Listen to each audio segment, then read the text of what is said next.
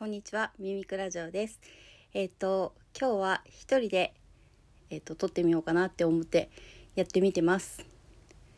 ね、一回あのバナナ人さんにね、一人で撮ってみればって言われて、まあ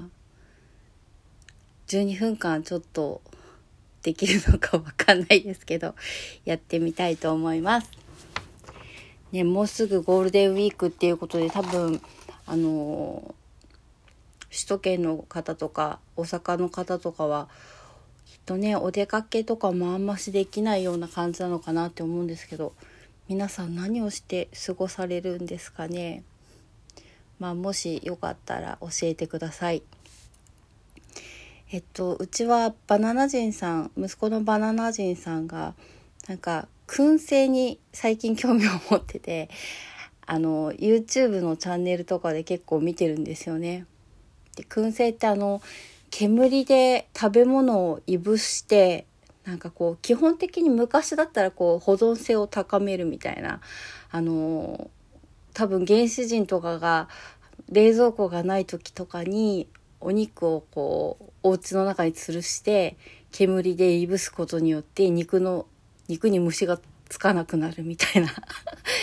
ことでやってたんだと思うんですけども最近の人は大体冷蔵庫を持ってるんでみんなその何て言うんですかね美味しくするために多分やってると思うんですけど、うん、その燻製をやりたいっていうんでまあうち結構甘やかしなんで すぐにあのアマゾンの方で燻製の機械機械っていうかなんかこうアルミでできてる四角いこう燻製機みたいなのとあとうんと温度を測る温度計となんかチップ。その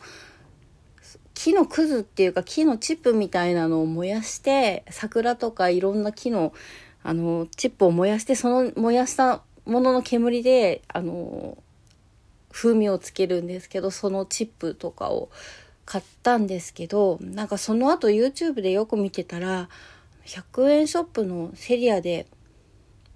全部道具が揃うみたいでちょっと今日私はチップの方は見つけられなかったんですけど何ですなんて言うんですかねあのステンレスのボールってあるじゃないですか。あのお料理とかをする時に使うボールを2つこうカパってこう UFO みたいに重ねてそこの端っこをクリップあの何て言うんですかねこうゼムクリップ？あ違うな。何て言うんですかこうガッチって挟むこう強いクリップあるじゃないですか。あれでなんかこう、4箇所ぐらいこう挟んで、こう UFO みたいにして、こう重ねて、その真ん中にこうザルみたいなものを入れて、そのザルの下にチップをパラパラって小さじ1ぐらい入れて、それをこう普通にカセットコンロみたいなもので温めると燻製ができるみたいな。で何を燻製にするかっていうとチーズとかあとポテトチップとかウインナーとかなんかそんな風に言ってましたね。あとはなんかバナナチップバナナチップとかも結構美味しいらしいですね。うん。でなんかまあ基本的にはこう燻製っていうのも2種類あってもう生の肉を加熱しながら風味をつける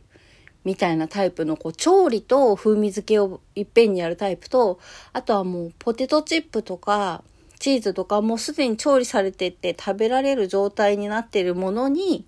こう煙をいぶして風味だけつけるみたいな。多分前者の方がね難易度が高いんじゃないかなって思うんですけど結局加熱してる時の見えないですからね、なんかね。でも多分そのために温度計があるのかな。多分ね。そんな感じで。でも一応今日セリアに行ってきて、その、ボール2つと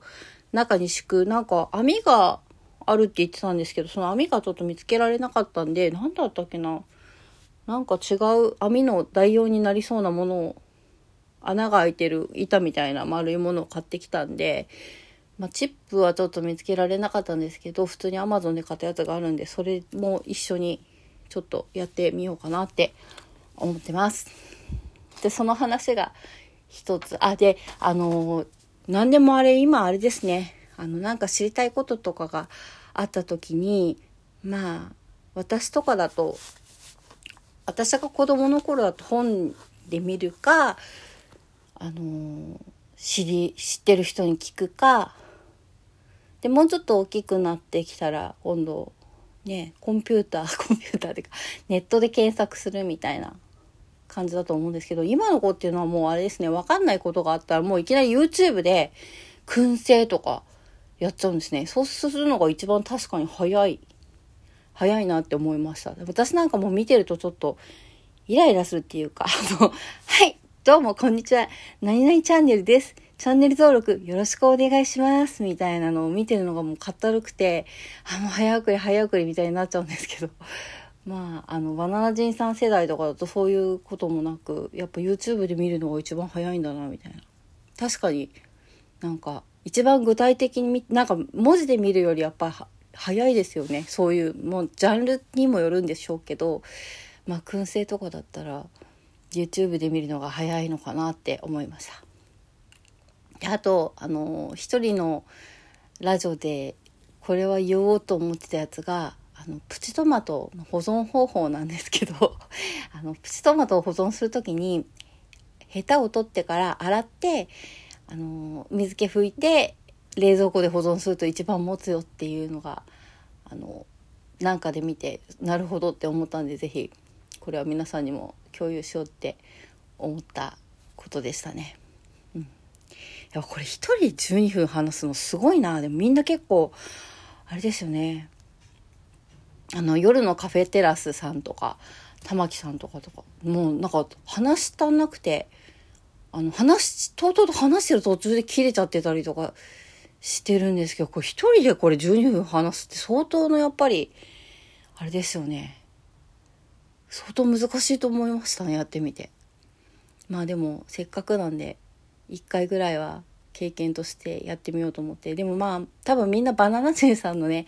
トークが聞きたい人がミミクラジオを聞いてるかなって思うんでまあ分かるようにアイコンを私が単品でやるときはあのピンク色のアイコンにしておこうと思うのでまあそれを参考にしてください。あとはね今日はあのこれは是非って思ったこともう一つあってあの、私はいつも財布を忘れちゃうんですよね。携帯を忘れるか財布を忘れるか、どっちも忘れるか っていう感じで、よくあるのが、まあ、携帯は持ってるけど財布を忘れちゃうっていう。そういう場合に、あの、携帯と、あ、違う、携帯、いいのか、携帯と、あの、携帯のスマホケースの間に千円札を挟んどくと、それで結構生き延びることができるよっていう今日もセリアに行ったんですけど財布忘れちゃってあどうしよう現金しか使えないってなったんだけどあのツイッターの方で誰かにそういうふうに教えてもらってそのようにして1,000円も常に持ってるんで